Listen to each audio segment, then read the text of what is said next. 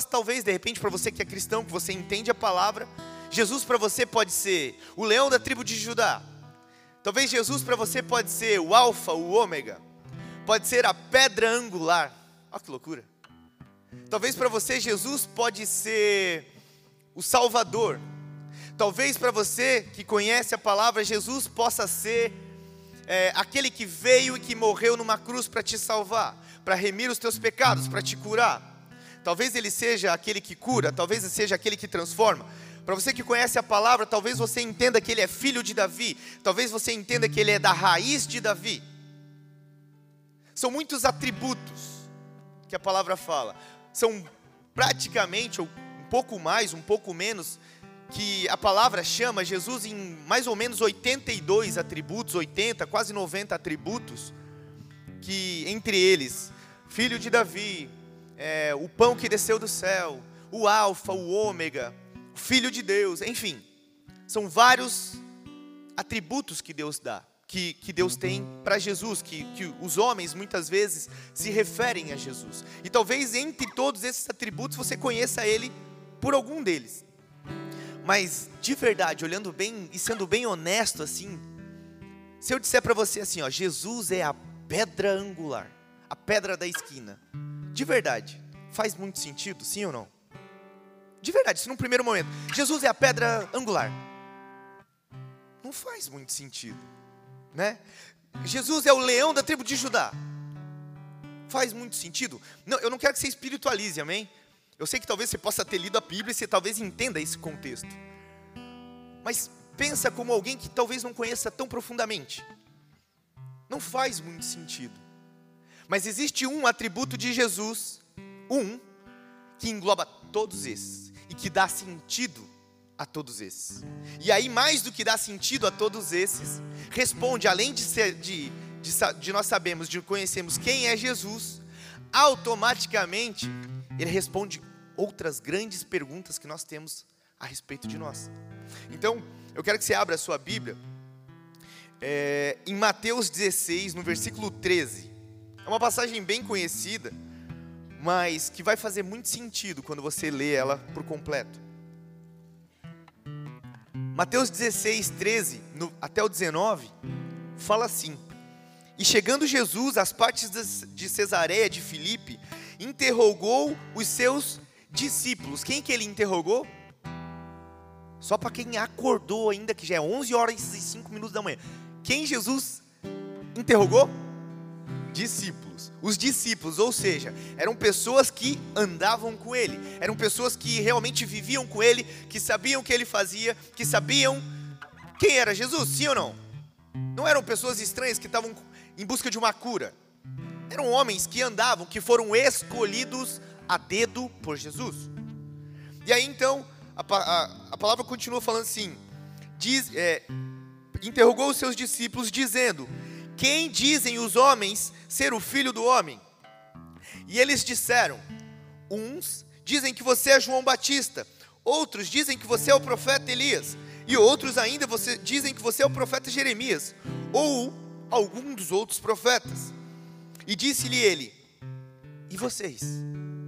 vocês que dizem que andam comigo, e vocês que dizem que são os meus discípulos, e vocês, povo escolhido de Deus, nação santa, quem vocês dizem que eu sou?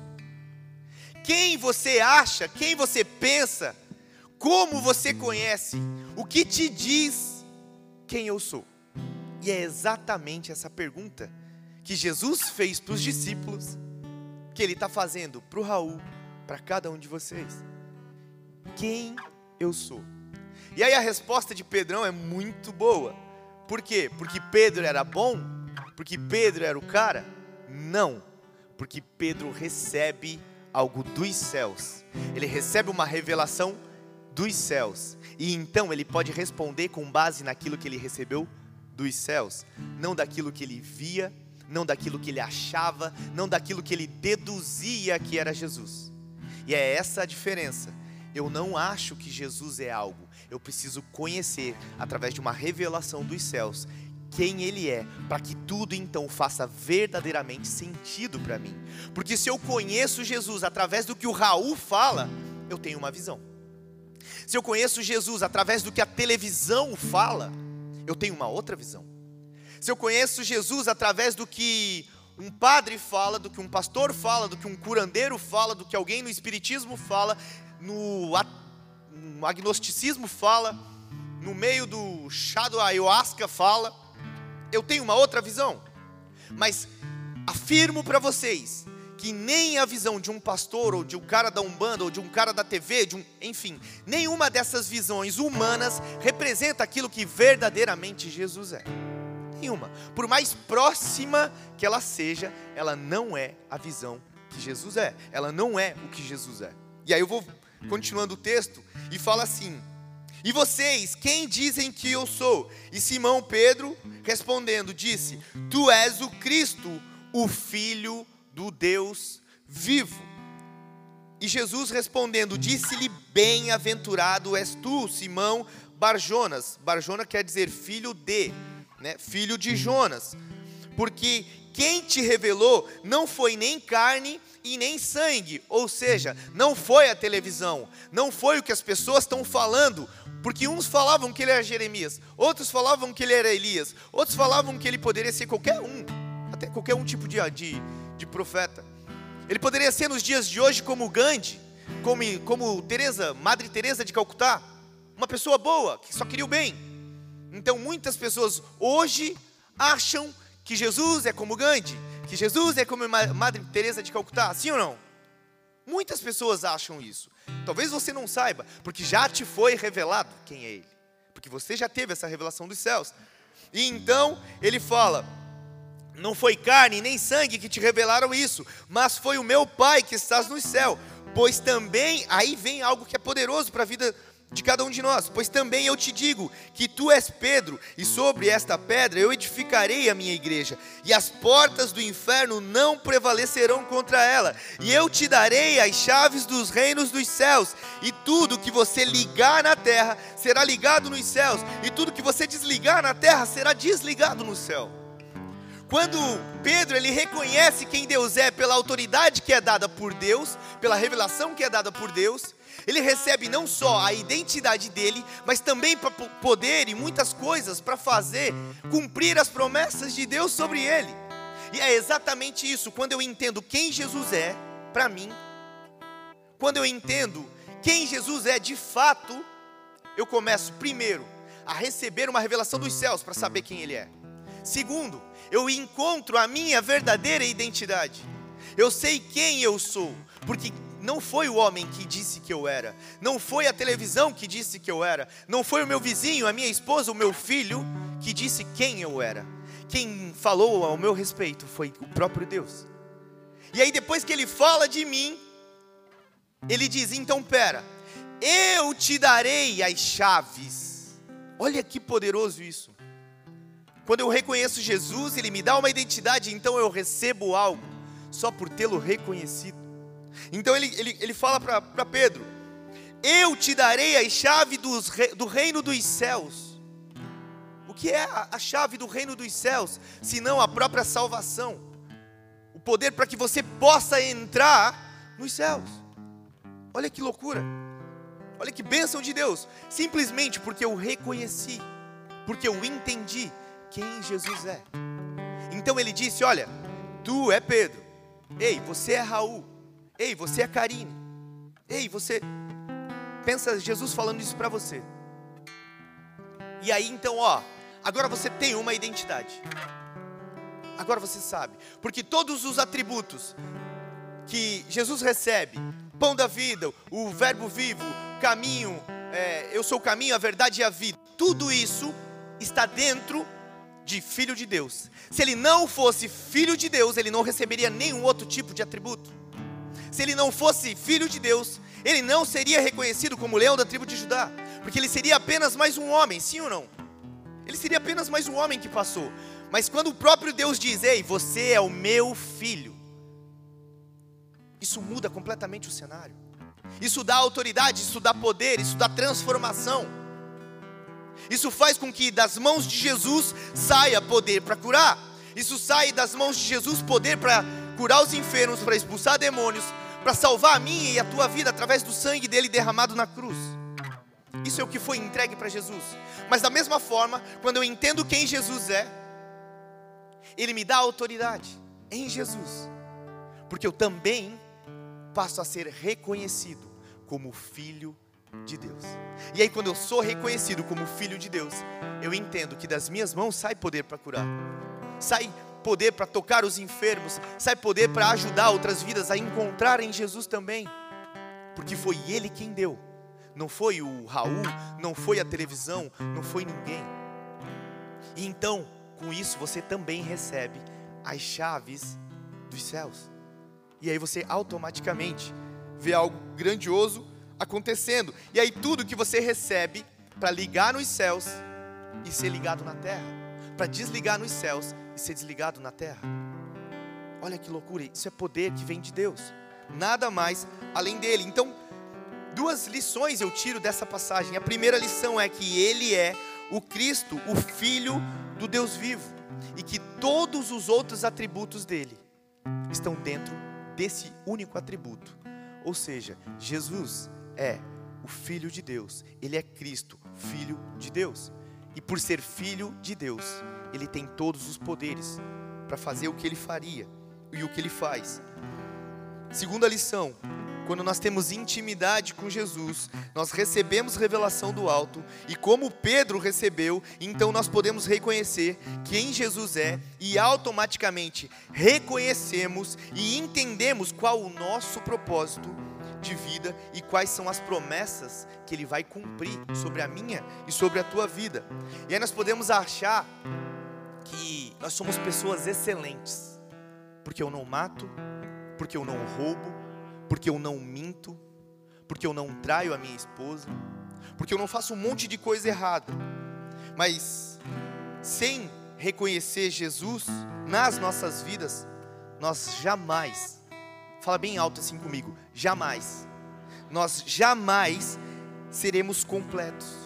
Nós jamais reconheceremos as nossas fraquezas, porque quem nos dá a nossa identidade é Ele e não as coisas que nós temos ou que nós achamos. Sabe por quê? Porque a única coisa boa que existe em nós, fala comigo assim: a única coisa boa que existe em mim é Jesus se eu não tenho Ele, eu não tenho nada. A única coisa boa em mim e em você é Jesus. E sabe por que, que eu afirmo isso em você? Porque se tirássemos Jesus de, desse mundo, não restaria um de nós dentro dessa igreja. Não existiria nenhum de nós que não traísse, que não roubasse, que não mentisse, que não. Enfim. Porque é Ele quem faz uma obra em mim e através de mim. É Ele, não existe outra pessoa. Você pode, você pode ser bonzinho sem ter Jesus? Pode, mas você vai continuar sempre não tendo a melhor coisa que você poderia ter. Você pode não roubar não tendo Jesus? Pode. Talvez o teu pai te bateu tanto quando você era pequeno que você pegou uma coisa sem pedir, você criou trauma de roubo, você não rouba por causa de trauma. Eu conheci muita gente assim. Raul, eu apanhei uma vez que o meu pai, eu peguei um negócio, tinha 6, 7 anos, peguei um negócio na padaria e trouxe. Meu pai, que dinheiro você comprou? Ah, comprei, não, não comprei, só peguei. Então tu vai lá devolver, tu vai apanhar. E a pessoa ficou traumatizada, nunca mais roubou nada por causa do trauma. Então, você pode roub, não roubar porque você não tem Jesus? Sim. Tem muita gente que não faz isso. Mas nada te torna filho de Deus sem o Pai. Você não tem como ser filho de Deus se não tiver o Pai. Sim ou não? Eu gostaria que você então agora fechasse os teus olhos de novo e pensasse. Fecha o, fecha o olho mesmo, de verdade. Pensa, tirando Jesus, tirando Jesus, esquece Jesus nesse momento. Esquece a figura de Jesus. Tirando Jesus, qual é a pessoa que você mais ama nesse mundo, nessa terra? Pensa aí, essa pessoa vai vir na tua mente agora. Deu, pode abrir os olhos. Pensou nessa pessoa? Sim ou não? Assim quer dizer que sim, assim quer dizer que não. Sim? Sim? Amém. Quantos de vocês pensaram em vocês mesmos? Levanta a mão. Não teve um? Um? Márcio? Pensou em você? De verdade? Glória a Deus. Um, no meio de não sei quantos. Você entende? Ah, Raul, não, mas isso é pegadinha. Não! O que, que a palavra de Deus fala? Ame a Deus de todo o teu coração, de todo o entendimento. E depois, o segundo maior mandamento é: ame quem? Mas por quê? Como? Como quem? A mim mesmo. É possível eu amar alguém se eu não me amar? Ah, Raul, é possível sim. Não, não é. Porque o amor que você vai ter é totalmente diferente do que deveria ser.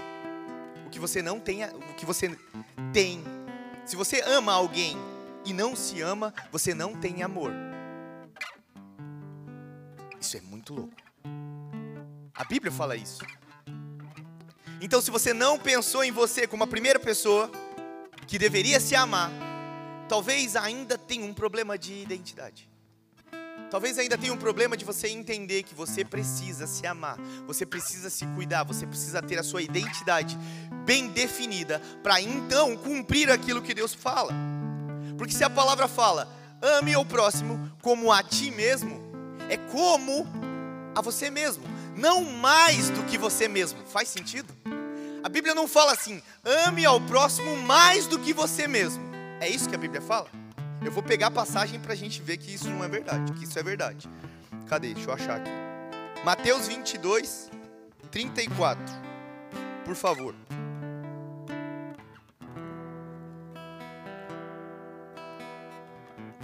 E os fariseus, ouvindo que ele fizera emudecer os saduceus, reuniram-se. Volta um pouquinho só porque eu não peguei o final. Reuniram-se no mesmo lugar. E os fariseus. Não, aí o próximo, 35. E um deles, doutor da lei, interrogou-o para experimentar, dizendo: Mestre, qual é o grande mandamento na lei? E Jesus disse-lhe: Amarás o seu Senhor teu Deus de todo o teu coração, de toda a tua alma e de todo o teu entendimento, pensamento. E este é o primeiro e grande mandamento. E aí ele já emenda o segundo. E o segundo, semelhante, igual a este, é: Amarás o teu próximo como? É como ou mais? Como? Ou seja, eu preciso me amar. E da mesma forma como eu me amo, eu amo alguém. Então não tem como você amar mais o seu filho, por mais que doa isso, eu sou pai, e eu entendo. Não tem como você amar mais a sua esposa, mais o namorado, mais a namorada, mais seja quem for, se você não se amar. Porque amor sem Deus, amor sem me amar, é dependência de outros. Se eu não me amo, mas eu amo alguém muito mais do que a mim, eu não amo, eu sou dependente dele. E aí, quando eu sou dependente dessa pessoa, dá ruim. Aí você vira um escravo dessa pessoa. Você vira escravo do seu filho, você vira escravo da sua esposa, você vira escravo do seu marido. Quantas mulheres estão presas a relacionamentos por dependência emocional? Não só mulheres, homens também, eu conheço vários que dizem assim: Raul, poxa, eu amo tanto aquela mulher e ela não dá bola para mim e eu preciso dela. E eu, cara, você não precisa dela. Você precisa de Jesus. E depois você pode constituir uma família. Você primeiro precisa se amar. Você primeiro precisa ter amor próprio. Para então você poder dar amor para alguém. Não tem como. A Bíblia fala isso. E aí, a segunda chave para essa pergunta de hoje. Lembra que a primeira pergunta é: quem é Jesus para você? Se hoje batesse na mesma porta que você estava na sua casa, e aí você perguntasse: quem é? E aí fosse você mesmo dizendo: Raul, sou eu, Raul, né? Você pensa você o seu nome aí, você vai falar assim. É, eu, eu, eu pensa comigo, daí você vai saber que é para você assim também. Eu estou no meu quarto, estou na minha sala, bate alguém na porta e eu falo: quem é? E aí eu mesmo respondo do outro lado de fora. Sou eu, Raul. Ué, mas sou eu mesmo. A pergunta de hoje, a segunda pergunta é: quem é você? Porque isso também vai determinar as coisas de Deus sobre você. E aí, se eu chamasse alguém, eu não vou fazer isso, porque o povo fica apavorado quando eu chamo aqui no altar. Mas se eu perguntasse para você, e eu te chamasse aqui em cima eu te perguntasse: quem é você? Stephanie, quem é você? Não precisa responder. Quem é você? Sabe o que, que provavelmente você me responderia? Você me responderia o seu nome, você me responderia sua idade, o lugar que você trabalha, da onde você veio, de repente você me falaria o título que você tem no teu trabalho, ou o título aqui na igreja. De repente você falaria quantos filhos você tem, quais são os teus sonhos. Mas eu posso te afirmar, nenhuma dessas respostas define quem você é. Muita gente que tem dinheiro no banco, que tem uma conta recheada no banco, acha que é a conta do banco. Acha que ele é aquele dinheiro que ele tem na conta. Muita gente que está com um carrão, com uma casona, acha que ele é aquele carrão, aquela casona. Muita gente acha porque tem um corpo bonito, porque tem um rosto bonito, segundo os padrões desse mundo, acham que eles são aquele corpo, que eles são aquele rosto. Muita gente acha que porque tem um título, porque tem um cargo alto, ah, porque eu sou mestre, porque eu sou advogado, porque eu sou médico, porque eu sou isso. Não estou menosprezando isso, não me entendam mal, amém? Você, tem, você é doutor, amém, glória a Deus por isso, que Deus te use nessa área. Se você é faxineira, que Deus te use nessa, nessa área, em nome de Jesus, qualquer área onde você for. Não é isso. Mas você não é isso. Porque vamos lá, a conta bancária acaba? Sim ou não? Acaba. O teu casamento acaba? Sim ou não? A tua beleza acaba? Sim ou não? Menos a da minha esposa. Ela continuará sempre, né, amor? Linda. Linda. Como diz o, o Vitor para Bel, sua linda. Vitor que fala para Bel. Agora pode, agora pode falar mais do que nunca, né? Casou, tá tudo certo, aleluia. Deus é bom. A beleza acaba, o dinheiro acaba, a casa acaba, tudo acaba. O que, que não acaba? Que a palavra fala? A palavra. Tudo passará, menos a palavra de Deus. Então tudo acaba e nada te define. O dinheiro que você tem na tua conta não define quem você é. A família onde você nasceu não define quem você é. De repente teu pai era alcoólatra e aí você passava a infância toda apanhando, como eu conheço vários. Isso não define quem você é. De repente você morava numa casa maravilhosa com os teus pais super presentes, super amorosos, super cuidadores, zelosos com a tua vida, eles te encheram de amor, eles te encheram de palavras de afirmação, eles, eles falaram a respeito da palavra de Jesus para você e hoje você é um homem íntegro, uma mulher íntegra. Isso não define quem você é. Como assim? Quem então define quem você é? O próprio Deus. Só Ele, só o que Ele fala, pode definir quem você é. Eu pregando muitas vezes, muitas pessoas já falaram, cara, eu odeio o jeito que você prega. Se eu fosse me basear nisso, eu não pregaria mais. Mas só que o inverso também é muito ruim. Muitas vezes as pessoas dizem, Raul, eu amo você pregando. Se eu fosse me basear nisso, isso seria terrível também. Porque então eu estaria sempre dependendo da aprovação ou desaprovação de alguém. Então eu não caminharia naquilo que Deus tem para mim. Você imagina se hoje você bater nas minhas costas e dizer, nossa, que palavra abençoada. Opa, então tá. Próximo culto eu vou pregar. Se de repente hoje você bater nas minhas costas, Raul, não sei o que você está fazendo aí, eu odeio tua pregação. Meu Deus, não quero mais. Não quero mais. Você entende que as pessoas, o que elas falam sobre você, não quer dizer o que você é? Mesmo bom ou ruim. Eu lembro de um pastor uma vez, que ele falou, ele descendo do altar, ele tinha pregado e aí uma pessoa começou a encher a bola dele, nossa, porque você é muito usado, porque isso, porque aquilo, porque não sei o quê. E aí o pastor falou assim: Nossa, irmã, que engraçado, Satanás falou a mesma coisa para mim. Ele não quis falar que a, a, a, irmã era Satanás, entende? Mas é porque Satanás também colocava na mente dele: Nossa, olha como você é bom, olha como você é poderoso, olha como você transforma. Olha, de verdade, lembra que se há alguma coisa boa em nós, é Jesus. Não é o quanto eu falo bem, não é o quanto eu prego bem, não é o quanto eu faço o meu trabalho bem, não é o quanto eu me visto bem, o quanto a minha conta bancária tem de dinheiro. Porque você pode não ter um real na conta bancária, mas ter um coração segundo o coração de Deus. Você pode ter milhões na sua conta bancária, mas o teu coração está longe do, do coração de Deus. O que vai adiantar ganhar esse mundo se você perder a sua alma? É o que a palavra fala. Então você não é aquilo que os homens definem que você é. Eu não estou falando que você não precisa ter uma casa legal, não estou falando que você não precisa se cuidar, cuidar do seu corpo, ter dinheiro, nada. Você tem que fazer essas coisas. Mas isso não pode definir quem você é. Essa é a grande chave. Esse é o grande conselho do Senhor. Entendemos que, prime que primeiro a gente precisa amar a Deus. Tá claro isso, né? A gente precisa amar a Deus primeiro.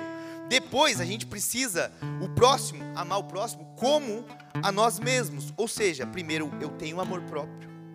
E aí então eu amo aquilo que Deus faz em mim, fez em mim e ainda vai fazer. Eu preciso ter muito convicto isso em mim.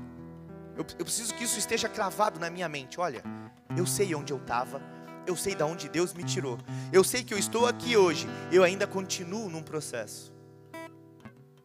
Né? Sabe aquelas plaquinhas lá, desculpe, estamos em reforma? Sabe? Desculpe o transtorno, estamos em reforma. Cristão é sempre isso cristão está sempre em reforma. Ele nunca para de ser modificado. Ele nunca para, porque a partir do momento que a gente para de querer ser modificado, a gente já morreu. Se você sabe que tem falhas de caráter e você não luta contra essas falhas de caráter, você já está morto. Por isso que a gente precisa constantemente sondar o nosso coração, entender quais são as minhas reais motivações. Por que, que eu venho na igreja? Por que, que eu digo que eu amo a Cristo? Que, que eu leio a Bíblia? Por que, que eu faço jejum? Ah, porque a igreja está fazendo jejum, então. Ah, porque o líder do ministério disse que do primeiro dia até o dia 7 é jejum sempre. Ah, é por isso que você faz jejum. Ah, porque o pastor disse que a gente tem que ler a Bíblia. É por isso que você lê a Bíblia. Não, cara. Se você não fizer um jejum para estar tá em intimidade com o Senhor, é só uma dieta. É só uma dieta, você vai perder talvez alguns quilos. Em alguns casos, não. Se você ora só porque você vê o teu irmão orando, você só vai estar falando palavras ao vento, porque aquilo não é uma verdade para você. Se você pega a Bíblia e lê todos os dias, você já leu a Bíblia centenas, milhares de vezes, você já foi de Gênesis a Apocalipse, você pegou os 66 livros da Bíblia e devorou se você não faz isso com verdade, se você não faz isso com amor pela palavra e pela presença, você só está lendo mais um livro, como qualquer outra revista. A diferença é que são histórias muito lá do passado e algumas que já para você não faz mais sentido. Faz sentido para você Noé na arca? Você não viu Noé na arca. Não faz sentido. Agora, se eu entender a história de Noé e o que Deus fez em Noé e que Ele ainda continua e pode fazer em mim hoje, aí vai fazer muito sentido. Porque tudo, o Deus do passado é o mesmo Deus do presente e continuará sendo o Deus do futuro. Lembra? O Alfa e o Ômega. Às vezes a gente não entende o que é o Alfa e o Ômega. O Alfa é o princípio, o Ômega é o fim. É o começo e o fim de tudo. Ele é o começo e o fim de tudo. A tua identidade precisa estar nele, do começo ao fim de tudo. Sabe por quê? Pergunta por quê? Porque se você não tiver a tua identidade firmada em Cristo, alguém vai pegar a sua identidade e vai tomar para ela. E aí sabe o que é pior? Eu vou mostrar para vocês na Bíblia, deixa eu ver, ainda dá tempo. Alguém que não soube como era a sua identidade em Deus alguém que viveu a identidade do outro, porque queria as coisas do outro. E quantas vezes eu e você olhamos para a vida do irmão e diz: Nossa, eu queria ter isso, eu queria ser assim. Olha o casamento dele, olha como ele prega, olha como ele tem um carro, olha como é a casa, olha o trabalho dele. Uma coisa é se espelhar, amém? Uma coisa é você se espelhar e dizer: Cara, poxa, você é uma pessoa que eu gostaria né, de, de, de conviver porque você me ensina muito. É diferente de você, meu, como eu queria esse casamento. Ai, como eu queria meu marido desse jeito. Olha como eu queria minha esposa desse jeito. Olha como eu queria um trabalho desse jeito, queria que minha empresa fosse assim. Olha, eu queria que meu filho fosse assim. Não. Se você comparar e você tiver como parâmetro alguém que está do lado, você vai ter sempre o pior parâmetro. A história da grama do vizinho ser sempre mais verde é uma mentira. Porque Deus tem a tua grama, Deus tem a tua própria rua. Sabe como é a tua rua? A palavra de Deus fala que são ruas de ouro. Você troca uma rua de ouro por uma grama verde? Eu não. Deus sempre vai ter o melhor para você, desde que você saiba quem Deus é para você. Vamos abrir a Bíblia? Gênesis 27. Deixa eu até pegar minha Bíblia aqui, porque essa eu não coloquei, eu só botei a referência. A gente vai ler bem rápido, tá? Então presta atenção na história que já está acabando. Você já vai para casa comer churrasco, lasanha, pipoca, ovo frito, seja o que for. Vai rolar. Se não tem onde comer, fala pro irmão do lado, paga o almoço para mim.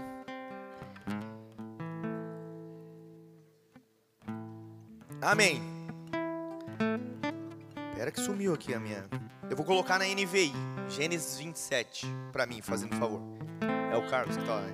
Por favor, Carlão. Gênesis 27, do 1 ao 23, eu vou ler bem rápido, só para vocês lembrarem dessa história e pegarem pontos, tá? Tendo Isaac envelhecido, seus olhos ficaram tão fracos que ele já não podia enxergar, ou seja, ele praticamente ficou cego. Certo dia chamou Esaú, seu filho mais velho, e disse: Meu filho, e ele me respondeu: Estou aqui.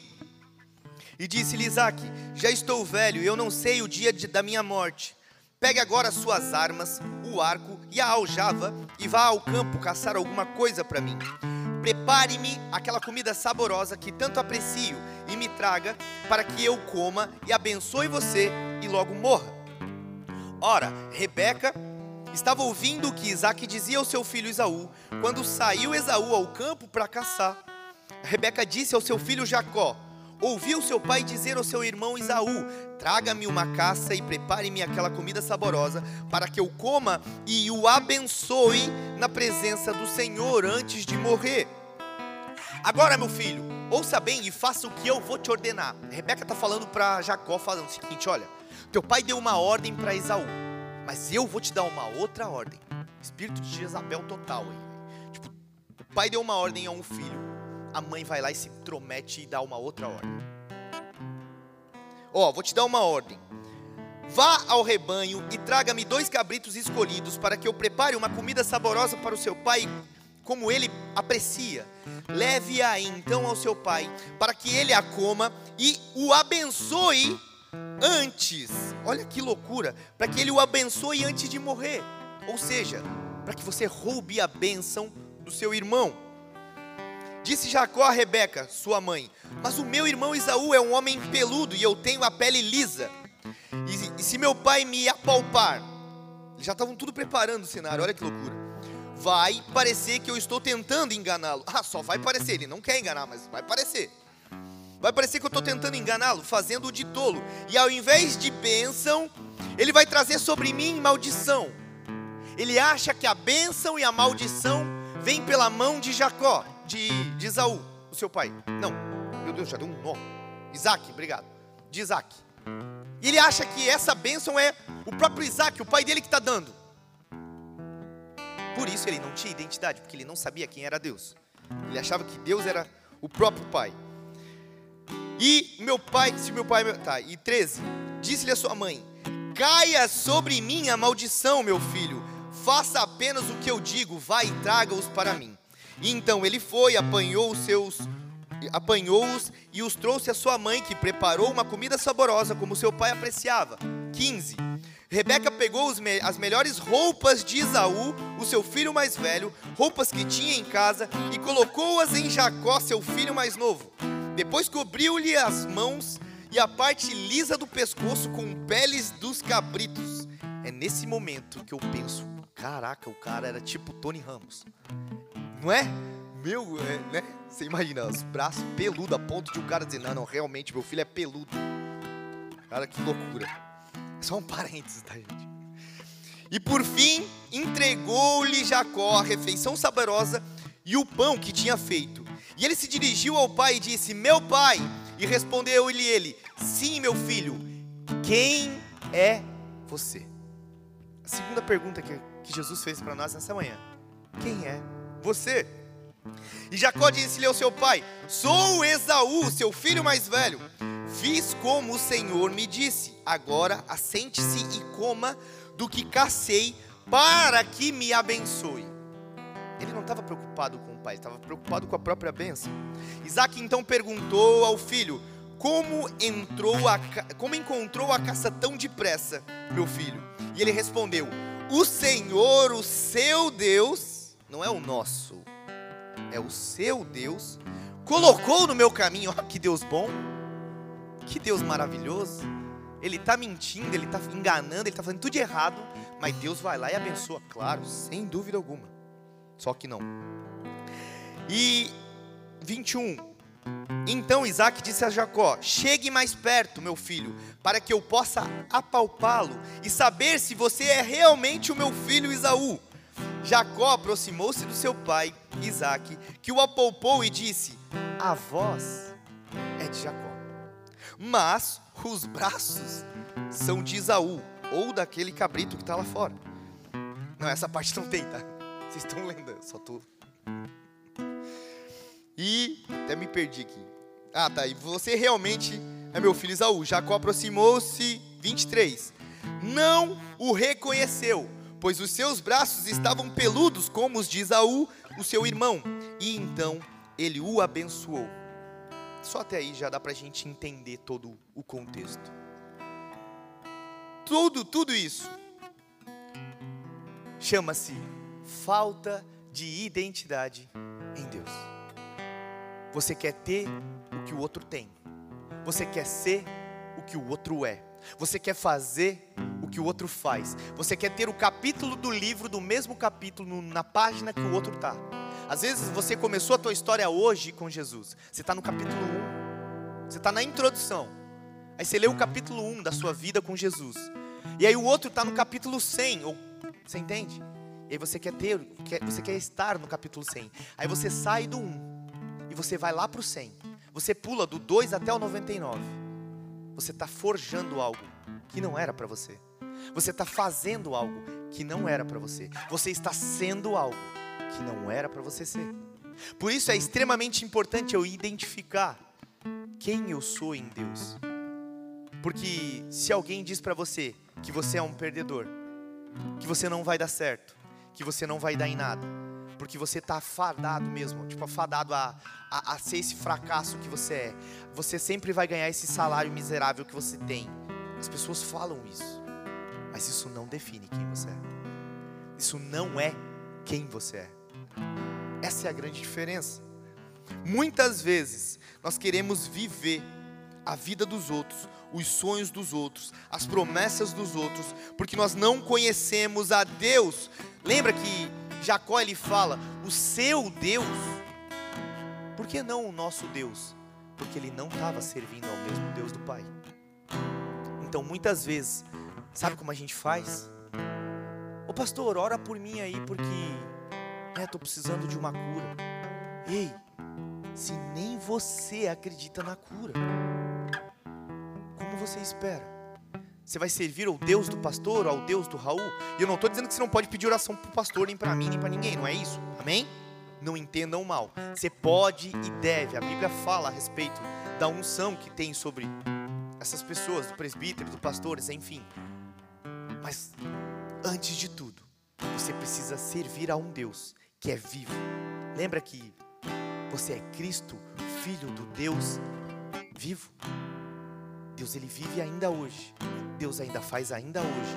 Deus permanecerá fazendo sempre, porque ele não morreu naquela cruz. Lembra que ele ressuscitou? E ele está vivo até os dias de hoje. Então o que você precisa fazer é, entenda, antes de qualquer um, antes de amar qualquer pessoa, antes de buscar qualquer pessoa, seja você quem acredita em você, que ama você. Primeiro Deus, busca Deus, faz tudo. E aí então depois você entende quem você é, qual é a tua identidade. Então você vai poder dizer: Eu sirvo a um Deus que é poderoso, que é capaz de transformar a minha vida, que é capaz de transformar o meu casamento, que é capaz de transformar o meu trabalho. a minha condição financeira, o meu emocional, o meu espiritual. Mas você precisa entender que é você que tem que servir um Deus. Muitos homens se apegam no Deus que a mulher serve. Muitos homens se apegam no. Ah, minha mulher busca muito, então tá tudo certo. Ela tá buscando por nós, porque afinal de contas, nós somos uma só carne. Mentira. A salvação, além de ser individual, a presença é para cada um. A presença é para cada um de nós. A Bíblia não fala assim, ó, pega a sua esposa e vai para o secreto. Então vocês oram lá, vocês me encontrarão. A Bíblia fala, vai, você, você vai.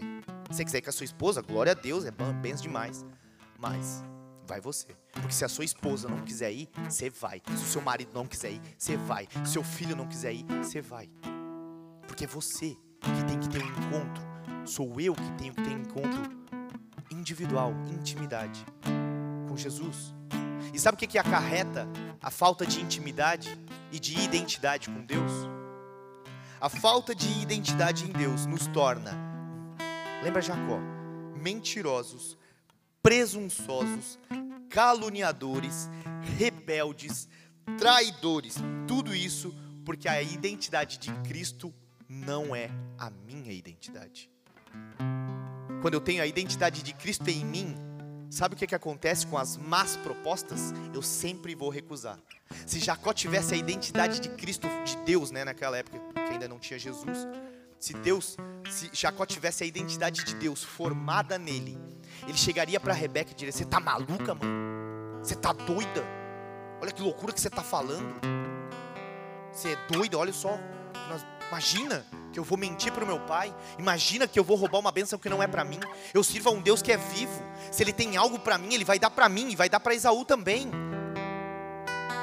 Mas muitas vezes eu olho para o que o outro tem e eu digo: Deus, o Senhor abençoa só ele. O Senhor só faz nele.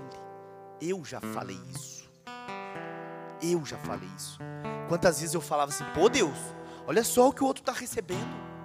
Pô, mas eu também te sirvo. Poxa Deus, mas eu também prego. Poxa Deus, mas eu.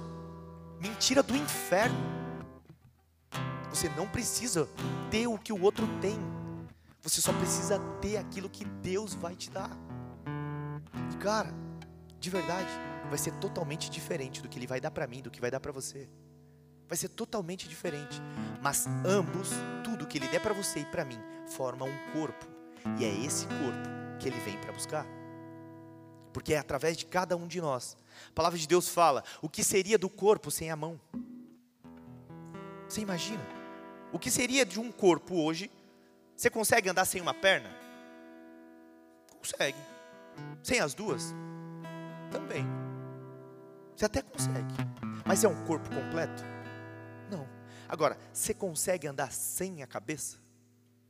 The Walking Dead. Você consegue? Você não consegue andar sem a cabeça. Porque quem que é o cabeça? Jesus. Você não tem como estar conectado a um corpo. Você não tem como receber uma identidade se você não estiver ligado ao cabeça. O cabeça é Jesus. A tua identidade está nele, aquilo que você busca está nele. Você quer transformação de vida? É nele. Você quer transformação no teu casamento? É nele. Você quer transformação no teu trabalho, que é um inferno, levantar segunda-feira e ir para aquele Armagedon, que é aquele lugar? É nele que você vai ser transformado. Talvez você seja responsável por transformar aquele lugar, porque você carrega a luz de Cristo. Tem um monte de gente naquele caos esperando a tua identidade ser firmada em Cristo, para que eles também tenham a identidade dele firmada em Cristo porque você não se compara mais a eles. Você não quer ter o que eles têm. Você só quer ter aquilo que todo mundo precisa ter, que é Jesus. Jesus é o centro. Você é a realização de uma promessa do Senhor. Mas lembre-se, não existe promessa sem aquele que prometeu. Não tem promessa sem aquele que prometeu. Jesus, ele prometeu muitas coisas ao nosso respeito, mas não existe nenhuma delas se não existe Jesus. Não existe. Você pode ter, né? Ah, eu vou ser muito abençoado, eu vou ter uma casa próspera, eu vou ter uma família próspera, eu vou ter isso e aquilo. Foi Deus que te prometeu? Sim, então há uma promessa. Se não foi Deus que te prometeu, não há uma promessa. Porque é uma promessa de homens. E homens sempre vão errar. E para a gente encerrar, Deus quer mudar a tua história, Ele quer trazer, Ele quer quebrar raízes de mentira, de traição, de julgamento, de infidelidade, de ódio de falta de perdão, de amargura, mas Ele está te perguntando: e você? Quem você diz que eu sou? Baixe sua cabeça, feche seus olhos.